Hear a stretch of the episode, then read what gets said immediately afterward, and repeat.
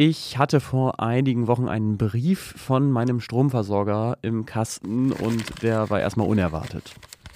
Okay, was haben wir denn hier? Also ab 1. Mai steigt der Strompreis auf 35,9 Cent pro Kilowattstunde. Schönen Dank auch. Weil eigentlich war es ja seit Monaten so, dass es immer nur um steigende Energiepreise ging. Aber dann habe ich weitergelesen, es gab nämlich noch eine Spalte. Okay, aber, aber am 1. Juli sinkt er dann wieder und ist dann billiger als vorher. Der Grund dafür, dass der Strompreis gefallen ist, stand natürlich auch gleich dabei, weil nämlich die Ampelkoalition im April beschlossen hatte, die EEG-Umlage, die einen Teil des Strompreises ausmacht, wird zum 1. Juli, also gestern, abgeschafft, um die höheren Stromkosten zu senken. Und ich hatte dann da dieses Schreiben in der Hand und habe mich einerseits gefreut, weil meine Freundin und ich dadurch so, naja, circa 80 Euro im Jahr sparen. Aber ich dachte auch, hm, EEG-Umlage, das EEG steht ja für Erneuerbare Energiengesetz. Das heißt, mit unseren 80 Euro sind vorher irgendwie Solar- oder Windenergie gefördert worden. Ist das jetzt wirklich eine gute Sache, wenn ich das nicht mehr zahlen muss? Was heißt das denn für die Energiewende und wie wird die dann stattdessen finanziert? Die Politik war sich da aber ziemlich sicher gewesen. Sie hat die EEG-Umlage nicht nur auf Null gesenkt, sondern man kann wirklich sagen, alle Parteien im Bundestag haben sie mit Schimpf und Schande vom Hof gejagt. So bald wie möglich komplett abschaffen. Die Abschaffung der EEG-Umlage bereits in diesem Jahr. Das muss jetzt passieren, nicht irgendwann. Das hilft insbesondere Menschen aus der Mittelschicht und energieintensiven Unternehmen. Eine Durchschnittsfamilie spart damit 300 Euro im Jahr. Diese Umlage war aber Teil eines größeren Gesetzes, eigentlich sogar ein Kernstück, eben das Erneuerbare Energiengesetz, kurz EEG. Und dieses Gesetz gibt es natürlich weiterhin und ähm, ja, es ist kompliziert.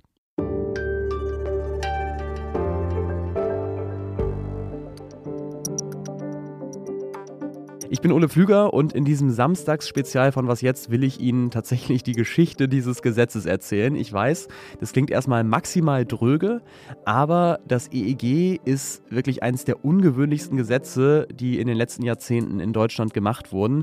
Es hat mit Windrädern, mit Solarpanels und mit Biogasanlagen komplett verändert, wie Deutschland aussieht, vor allem im ländlichen Raum. Und es war vielleicht Deutschlands wichtigster Beitrag zum Versuch, diesen Planeten noch eine Weile bewohnbar zu halten. Es gibt aber auch viel Kritik an diesem Gesetz. Stimmen, die sagen, das hätte man alles viel billiger haben können und das EEG ist schuld daran, dass die Stromkosten in Deutschland so hoch sind.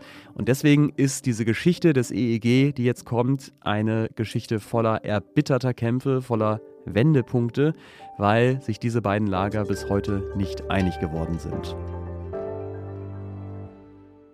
Die Geschichte vom EEG fängt damit an, dass sich Anfang der 90er ja. dieser Mann hier. Da war ich der Einzige, auch weit und breit. In ganz Unterfranken gab es, glaube ich, noch ein oder zwei Leute. Eine Solaranlage aufs Dach gestellt hat. In ganz Bayern vielleicht zehn oder so. Der heißt Hans-Josef Fell, ist heute 70 Jahre alt, also ja, damals um die 40. Und er sagt, das war also etwas sehr Exotisches für die meisten Menschen. Wie kann man nur so blaue Dächer machen und sowas? Die Bundesregierung unter Helmut Kohl hat nämlich damals so als Experiment äh, private Photovoltaikanlagen mit dem sogenannten 1000-Dächer-Programm gefördert. Und da gab es für Fell dann ungefähr 40.000 Mark Zuschuss, was jetzt erstmal üppig klingt, aber er musste 30.000 Mark selber drauflegen und er sagt, er hat nie ausgerechnet, ob sich das dann irgendwann mal gelohnt hat. Aber eins ist klar, diese Solaranlage war erstmal sauteuer. Als Alleinverdiener, der ein Haus abzubezahlen hat und drei Kinder hat. Aber mir war es wert und wir haben uns woanders eingeschränkt. Solarmodul auf dem Dach war wirklich nur was für Leute, die wirklich Überzeugungstäter waren und da gehört Fell definitiv dazu. Für ihn waren Solarzellen kein Liebhaberprojekt, sondern, und ich übertreibe jetzt wirklich höchstens ein bisschen, ein Baustein zur Rettung der Welt. Ja, das Bewusstsein ist schnell gekommen, dass man globale Probleme an jedem Ort der Erde lösen muss. Und so war klar, dass ich mein eigenes Umfeld voll am Klimaschutz ausrichten will. So habe ich 1985 ein Haus gebaut, das total am Klimaschutz orientiert ist. Holz als Kohlenstoffsenke, Grasdach als Kohlenstoffsenke. Ja, und Fels Nachbarn in Hammelburg, die waren natürlich irritiert und auch interessiert. Was macht er denn da mit seinem Haus? Ein Teil der Menschen hat es abgelehnt, als wenn das das Teufelszeug sei. Aber der größte Teil der Menschen kam voller Ehrfurcht und haben gesagt, ja, so müssen wir es alle machen. Im Grund genommen war es eine große Bewunderung. Aber ich muss dazu sagen, was mich stört, ist, warum bewundern die Leute es nur und machen es nicht nach? Der Globus hätte es gebraucht, dass wir massenhaft nur solche Häuser haben. Und deswegen war er schon lange in der Politik bei den Grünen. Und ironischerweise muss man fast sagen, denn sein Vater war Bürgermeister in Hammelburg und zwar, wie könnte es anders sein, in Bayern für die CSU. Ja, der hat natürlich gesagt, was soll dieser Quatsch? Wir haben doch unsere Atomkraftwerke, die sind wunderbar und die bringen genügend äh, Strom und so weiter. Aber mit der Tschernobyl-Katastrophe hat er dann doch ein bisschen auch nachdenken gelernt. Der Vater von Fell hat äh, die Wahlen dann manchmal mit 80 Prozent der Stimmen gewonnen und dann kam aber nach vielen, vielen Jahren CSU-Herrschaft man kann es fast nicht anders nennen, das Wunder von Hammelburg. 1990 haben wir mit einer jungen grünen Gruppierung, mit Freien Wählern und SPD, die nichts Gemeinsames hatte, außer nie wieder CSU, ähm, kein Programm, plötzlich die CSU-Mehrheit gekippt. Das war eine Revolution für den Ort. Also ein politisches Biotop, und in dem haben Fell und andere jetzt nach einem Weg gesucht, die Solartechnik zu fördern. Nicht nur für 1000 Dächer bundesweit, sondern er hat damals schon viel größer gedacht. Die war ja noch sündteuer. Das muss ja billig werden. Das ist ja mir klar gewesen. Billig kann es nur werden, wenn es Massenfertigung gibt und Fabriken entstehen. Wie gesagt, ähm, die Solartechnik stand aber noch ganz am Anfang damals und dementsprechend war es super riskant, in sie zu investieren, weil Außerdem ja der Strompreis auch noch ständig schwankt. Also wer Solarstrom herstellen und verkaufen wollte, konnte überhaupt nicht kalkulieren, lohnt sich diese Anlage überhaupt irgendwann mal, wenn ich da 30.000 Euro in die Hand nehme. Dieses Risiko wollten Fell und Co. dann aber möglichen Investorinnen abnehmen, um sie ja zu ermutigen. Und dafür hatten sie sich ein Instrument mit einem sehr deutschen, sehr bürokratischen und sehr unscheinbaren Namen überlegt. Die kostendeckende Vergütung. Das heißt, wer sich eine Solaranlage aufs Dach oder irgendwo anders hingebaut hat, der durfte diesen Strom dann ins Netz einspeisen und er hat dafür garantiert so viel Geld, also Vergütung bekommen, dass er die Kosten für die Solaranlage nach ein paar Jahren auf jeden Fall wieder reinbekommen hat und dabei auch sogar noch ein bisschen Gewinn macht. 1993 haben sie es aber erstmal in Hammelburg eingeführt. Die Kilowattstunde, die da 1993 von den Stadtwerken bezahlt wurde, kostete 2 D-Mark. Und das war jetzt natürlich eine Zahl, mit der man die Hammelburger schon eher anlocken konnte. Fell und seine Mitstreiterinnen haben dann Broschüren gedruckt, sie haben mit Menschen gesprochen und sie haben die Hammelburger Solarstromgesellschaft gegründet. Und dann sind aus den Neugierigen unter den Hammelburgern plötzlich Investorinnen geworden über 90, die an der Hammelburger Solarstromgesellschaft sich mit Kapital von 2.000 bis 3.000 Euro beteiligt haben und die dann alle gesagt haben, wir wollen, dass der Solarstrom kommt.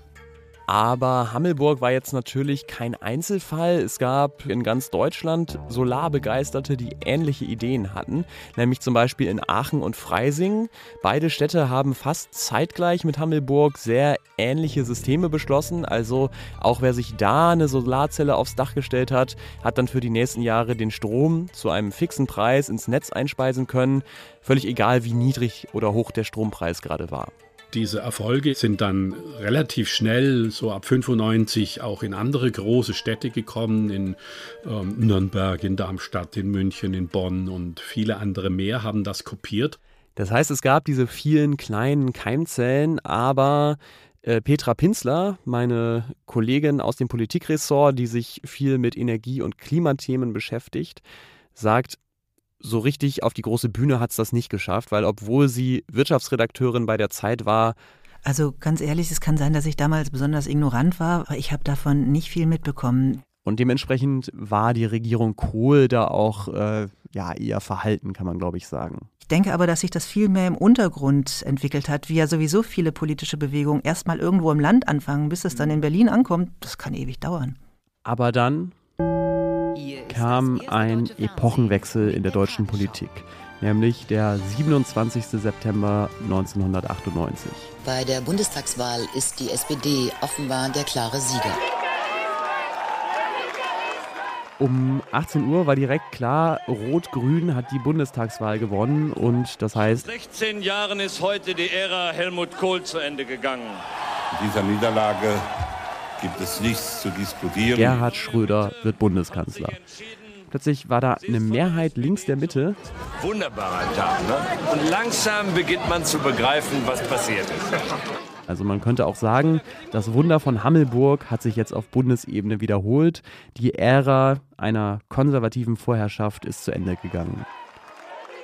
Hans-Josef Fell hat diesen Wahlabend in seinem Wahlkreis verbracht, in Franken. Mit Bier und mit etwas Hammelburger Wein, denn die Sonne bringt uns ja nicht nur Solarstrom, sondern wir haben, sind die nördlichste Weingegend in Franken. Und er saß da mit anderen Grünen in einem Restaurant in der Nähe von Hammelburg. Und haben dann natürlich riesen Jubelfeier gemacht. Jubeln konnte er auch deswegen, weil er einen festen Listenplatz hatte. Das heißt, an dem Abend war sofort klar, Hans-Josef Fell kommt jetzt in den Bundestag als Teil einer Regierungskoalition. Also die jungen Leute äh, konnten es kaum fassen. Für die war Helmut Kohl und Bundeskanzler ein Synonym. Die kannten nichts anderes. Und das war natürlich die Chance, jetzt viel, viel größere Räder zu drehen, beziehungsweise viel größere Panels zu bestrahlen als nur in Hammelburg, Aachen oder Freising. Eine unglaubliche Aufbruchstimmung, dass man etwas ganz Neues macht. Und das Thema Umweltschutz, Klimaschutz, Atomausstieg war ja ein zentrales Thema in der gesamten Gesellschaft. Und die haben dann alle eine riesengroße Hoffnung gehabt, dass wir das hinbekommen. Felds Vision war jetzt nämlich Hammelburg, Aachen und Freising und so weiter. Das soll überall sein. Wenn erneuerbare Energie wirklich wichtig und groß werden soll, dann muss jetzt ein Bundesgesetz her, sodass jeder mitmachen kann und aber auch jeder mitbezahlen muss bei der Energiewende. Und mir war aber wichtig, das nicht nur für den Solarstrom zu machen, sondern auch die Windkraft, die Bioenergien, die Wasserkraft und die Geothermie. Ja, und äh, genau das hat er als Abgeordneter dann auch gemacht. Ich überspringe jetzt mal alle Details für den ganzen langen Gesetzgebungsprozess. Aber im Grunde hat er dann das, was es in Hammelburg und in anderen Kommunen schon gab, in einem Bundesgesetz festgeschrieben. Also, wenn sich irgendwo jemand eine Solaranlage aufs Dach baut oder ein Windrad oder auch mehrere auf den Acker oder eine Biogasanlage neben die Scheune, dann sollte er sicher sein, ich kann den Strom ins Netz einspeisen und ich kriege dafür die ersten 20 Jahre garantiert so viel Geld, dass ich etwa 5% Rendite mache. Am Anfang war das relativ viel Geld, 99 Pfennig pro Kilowattstunde, weil die Erneuerbaren eben noch sehr teuer waren. Und dieses Geld musste natürlich auch irgendwo herkommen. Jetzt wäre vielleicht die erste Idee, das kann man doch über die Stromsteuer machen, aber das war Fell und seinen Mitstreiterinnen zu riskant. Zunächst war uns ja klar, wir wollen exponentielle Wachstumskurven haben. Dann wird das irgendwann mal ein größeres Finanzvolumen. Und wenn das Finanzvolumen groß ist, aus Steuergeldern bezahlt wird, dann liegt es jedes Jahr in den Haushaltsberatungen der Bundesregierung des Bundestages. Und der Finanzminister, der immer ein Sparminister sein muss, der wird immer Wege suchen und finden, dieses Volumen zu deckeln. Stattdessen haben sie auf ein anderes Modell zurückgegriffen, nämlich das, was in Hammelburg auch schon funktioniert hatte. Wir wollten, dass alle Stromkunden dies bezahlen und dass über eine Umlage auf den Strompreis dann finanziert wird. Und äh, das ist jetzt die Geburtsstunde der berühmten EEG-Umlage, die sich in der Höhe immer gerichtet hat nach der Differenz zwischen dem Strompreis und äh, der garantierten Mindestvergütung. Am Anfang lag sie bei 0,19 Cent, also wirklich ein Bruchteil von dem, was sie dann später mal auf meiner Stromrechnung ausmachen würde. Aber wichtiger, im Frühjahr 2000 ist das EEG dann im Bundestag verabschiedet worden und am 1. April in Kraft getreten. Hans-Josef Fell und auch seine Mitabgeordneten Hermann Scher, Dietmar Schütz und Michaele Hufstedt, die das Gesetz mitgemacht hatten, waren jetzt am Ziel. Deutschland hat mit diesem Gesetz weltweit das ambitionierteste Förderprogramm für die erneuerbaren Energien. Und darauf können wir alle zusammen außerordentlich stolz sein. Es ist ähm, kein Zweifel, damit ein weltweites Signal für die Förderung erneuerbarer Energien verbunden. Und auch meine Kollegin Petra Pinzler sagt, ja, das war auch ein Grund zum Feiern, weil es in den folgenden Jahren einfach unfassbar gut funktioniert hat. Der Effekt war ganz klar ein ökonomischer und auch einer, der ein großes politisches Signal sendete, nämlich das Signal, dass wenn viele Leute im Land sich Solaranlagen aufs Dach bauen oder kleine Windräder bauen, dass diese, diese Energie der Crowd sich dann auch in äh, ökonomische Veränderungen umsetzt und in eine Veränderung der Energieversorgung. Und dann lief die Solarenergie und die Windenergie liefen rasant nach oben. Es hat dann auch eine ganze Reihe technischer Fortschritte gegeben, dass vor allem die Solartechnik günstiger geworden ist. Und es hat auch dann, und es ist immer ein bisschen schwierig von, davon zu sprechen, dass wir ein Modell für die Welt sind, weil da haben wir ja schon mhm. durchaus historische Probleme mit. Aber das hatte etwas Modellhaftes für die Welt. Wenn eins der großen Industrienationen, der Industrieländer in dieser Welt sagt, wir probieren das mal, wir machen das und es kann funktionieren, dann machen andere Länder das auch nach.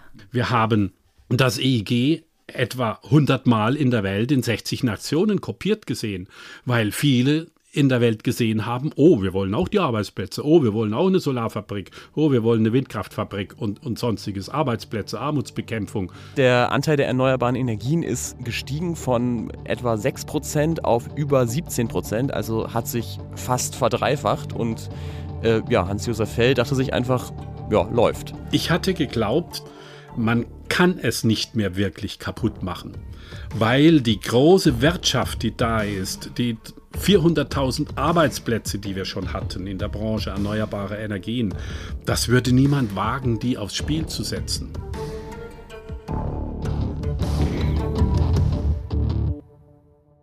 Und das war eine der größten Täuschungen, die ich in meinem Leben hatte.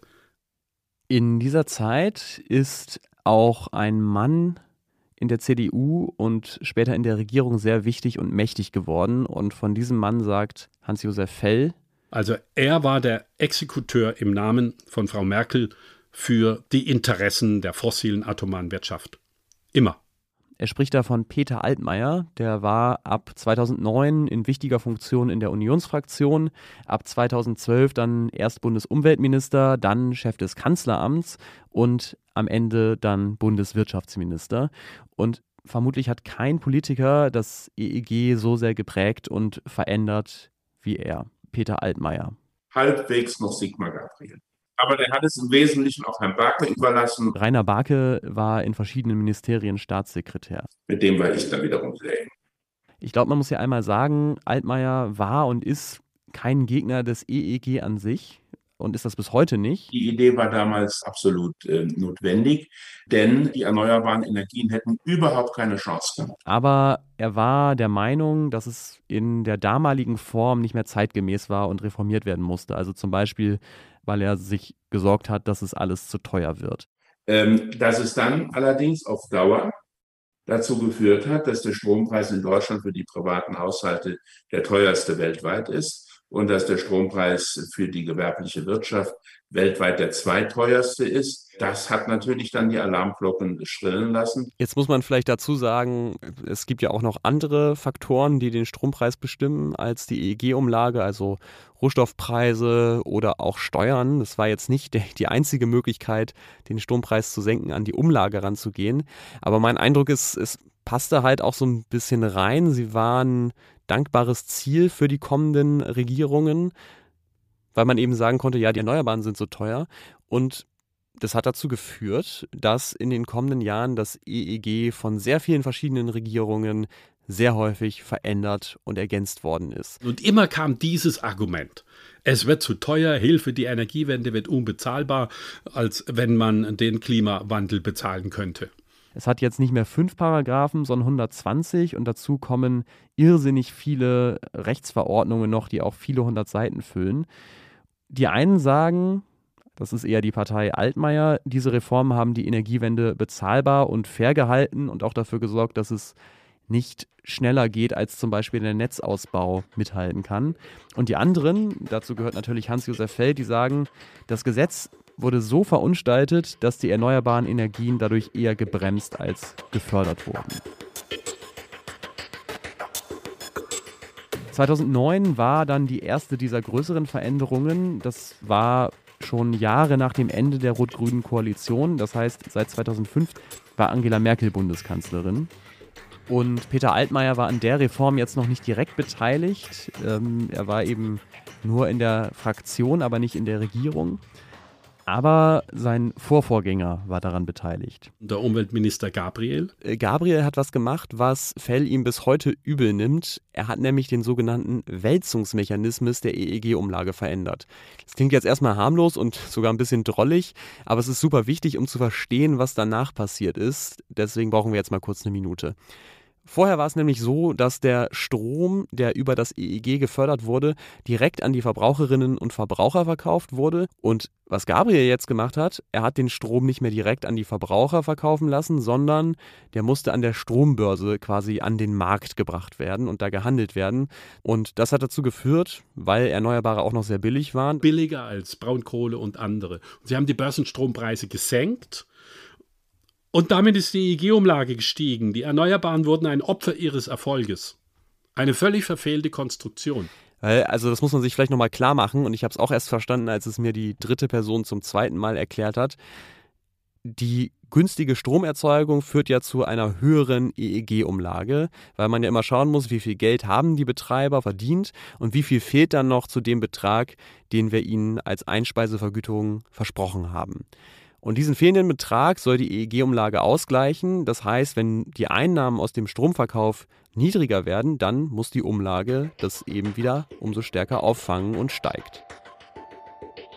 Und das ist jetzt in den nächsten Jahren ein ziemlich großes Problem für das EEG geworden, ähm, hat mir auch Petra Pinsler erzählt. Also die EEG-Umlage wurde einfach immer teurer. Zwischen 2009 und 2012 hat die sich mehr als verdreifacht auf 3,5 Cent. Und das hatte auch psychologisch dann irgendwann einen sehr negativen Effekt, weil die Leute das Gefühl hatten, das ist ja irgendwie ein teures Zeug, was aber eigentlich gar nicht stimmte. Ende 2009 sind Angela Merkel und die CDU eine Koalition mit der FDP eingegangen. Das heißt, vier Jahre lang wurde Deutschland dann schwarz-gelb regiert.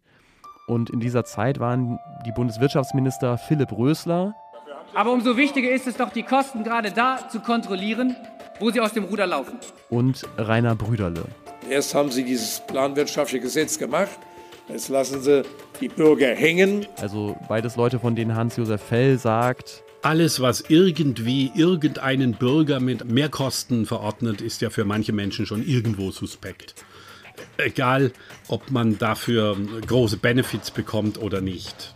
Fell war immer noch im Bundestag, ähm, aber in der Opposition und er war natürlich völlig anderer Meinung, was die EEG-Umlage anging. Was die EEG-Umlage wirklich teuer macht, ist nicht der Ausbau der erneuerbaren Energien, sondern es sind ihre falschen Sonderposten, die sie reingebaut haben. Die weiterhin uferlose Privilegierung weiterer Industriezweige, Reduzieren Sie endlich die Erleichterungen der Industrie auf das notwendige Maß, dann wird die EEG-Umlage mit weiterem Ausbau der Erneuerbaren sogar sinken.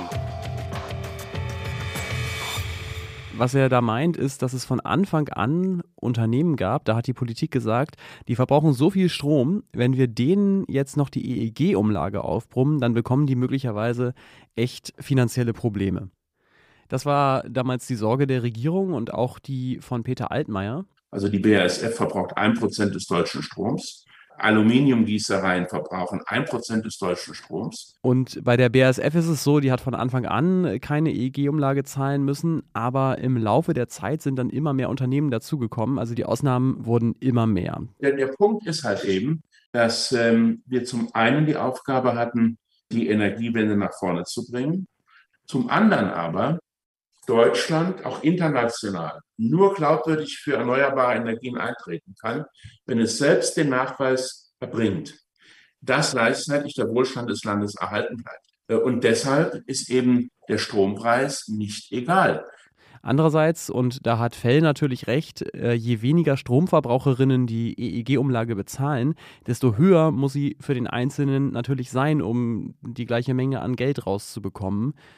Aber egal was jetzt die Gründe dafür waren, dass die EEG-Umlage so stark gestiegen ist, die Regierung hatte zu dem Zeitpunkt vor allem einfach ein Ziel, nämlich dass diese verdammte Umlage endlich wieder sinkt oder zumindest nicht noch weiter ansteigt.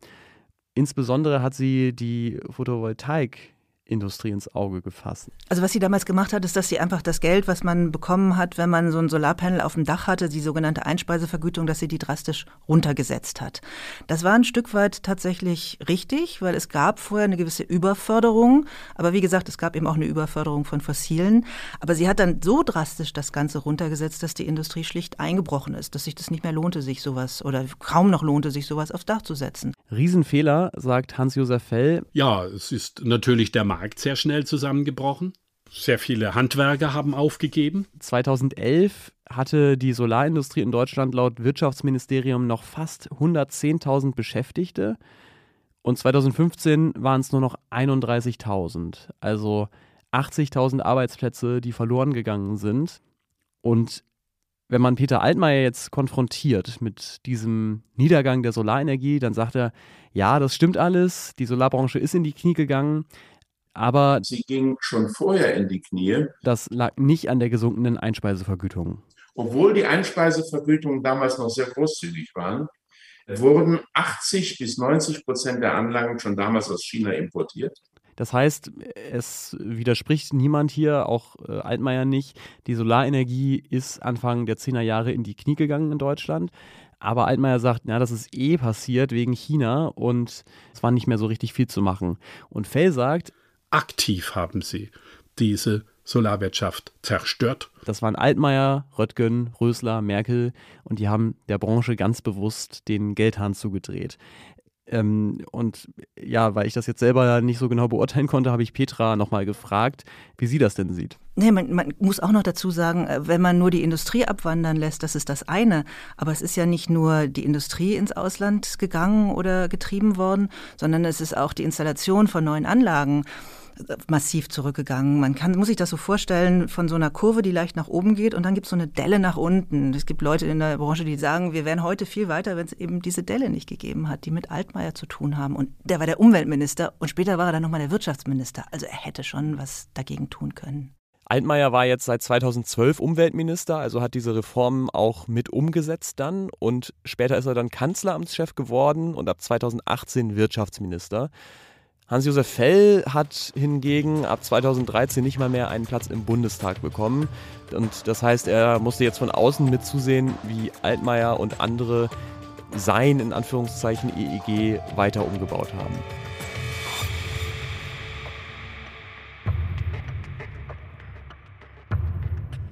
Das Ironische an der ganzen Sache ist jetzt, die Regierungen in dieser Zeit haben sehr viel versucht, um die EEG-Umlage zu senken, aber es hatte nicht so richtig Erfolg. Und es kann jetzt natürlich sein, dass sie ohne all diese Maßnahmen noch stärker gestiegen wäre.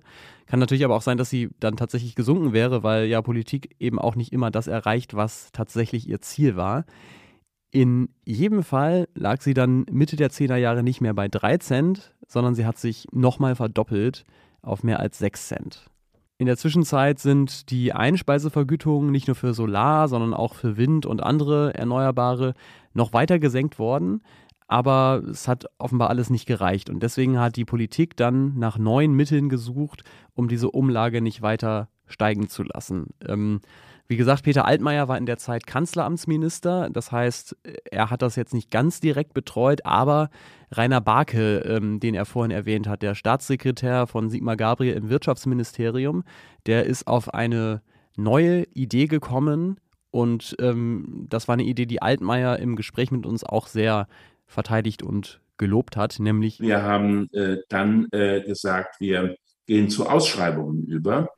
Die Idee hinter den Ausschreibungen war folgende, sagt Petra. Dass man äh, sagt, man will das jetzt nicht mehr in so einem kleinen Stil machen, also so ein Dorf hat irgendein Windrad oder ein Privatmann, sondern es ist mittlerweile die Technologie so ausgereift, dass das große Industriekonglomerate sind, die sich auf große Projekte, also beispielsweise große Windparks in, in, auf, auf See bewerben können. Und da war die Idee, dass die gar nicht mehr so eine feste Einspeisungsvergütung brauchten, sondern dass man sagt, also wir schreiben bestimmte Mengen aus und naja, wer uns das am günstigsten produziert, der kriegt den Zuschlag. Genau, also Altmaier sagt, damit sollte vor allem eine Sache erreicht werden, billige Stromproduktion durch Konkurrenz, durch Wettbewerb.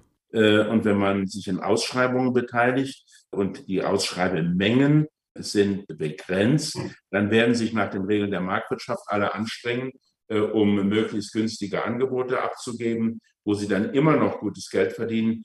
Ich glaube, es überrascht aber jetzt niemanden, wenn ich sage, Hans-Josef Fell Ausschreibungen hat das völlig anders gesehen. Die Investitionen in die erneuerbaren Energien, die so riesengroß waren, die Solarfabriken geboren haben und vieles andere mehr, die kamen ja nicht von E.ON und ENBW, von Vattenfall und RWE, sondern die kamen zu über 80 Prozent von neuen Akteuren, von Privathausbesitzern, von Landwirten, von Energiegenossenschaften, die ihre Windparks und Freiflächenanlagen direkt ans Dorf gebaut haben.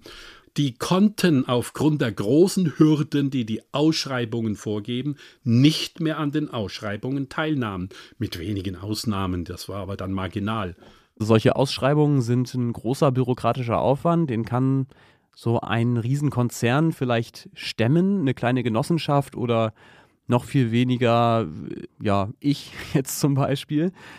Und gleichzeitig kann so ein Konzernprojekt halt auch einfach günstiger umsetzen, weil dann natürlich schon ganz viele Leute viel Erfahrung damit haben, das umzusetzen. Das war auch genau das Ziel dieser Ausschreibung, das sagt auch Peter Altmaier. Insofern war die Idee, ein Phasing-in in die Marktwirtschaft zu machen äh, und dazu beizutragen, dass die erneuerbaren Energien wettbewerbsfähig werden. Aber die Ausschreibungen hatten auch noch einen anderen Haken, kann man, glaube ich, sagen. Man kann natürlich jedes Instrument damit kaputt machen, dass man die Rahmenbedingungen zu kompliziert macht. Und wenn man die Menge, die ausgeschrieben wird, zu klein macht und die wurde dann später einfach als viel zu klein bemessen, dann dann ist die schönste Ausschreibung irgendwann nicht viel wert, weil eben nicht viel produziert wird. Hm. Das heißt, das war dann Altmaier, ne? Der das war später Altmaier. Das Argument von ihm war, dass er sagt, naja, wir können nicht so viel ausschreiben, weil die Netze noch nicht fertig sind. Also die Stromnetze, die dann beispielsweise die viele Windenergie vom Norden runter zu den Fabriken im, in, hm. in Bayern bringen sollten. Nur er war Wirtschaftsminister und zuständig für den Netzausbau. Hm.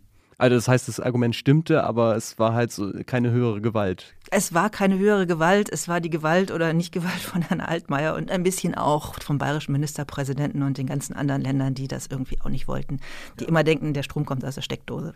All diese Kritik weist Altmaier aber zurück und das mit einem Argument, das ich auch erstmal nachvollziehbar finde.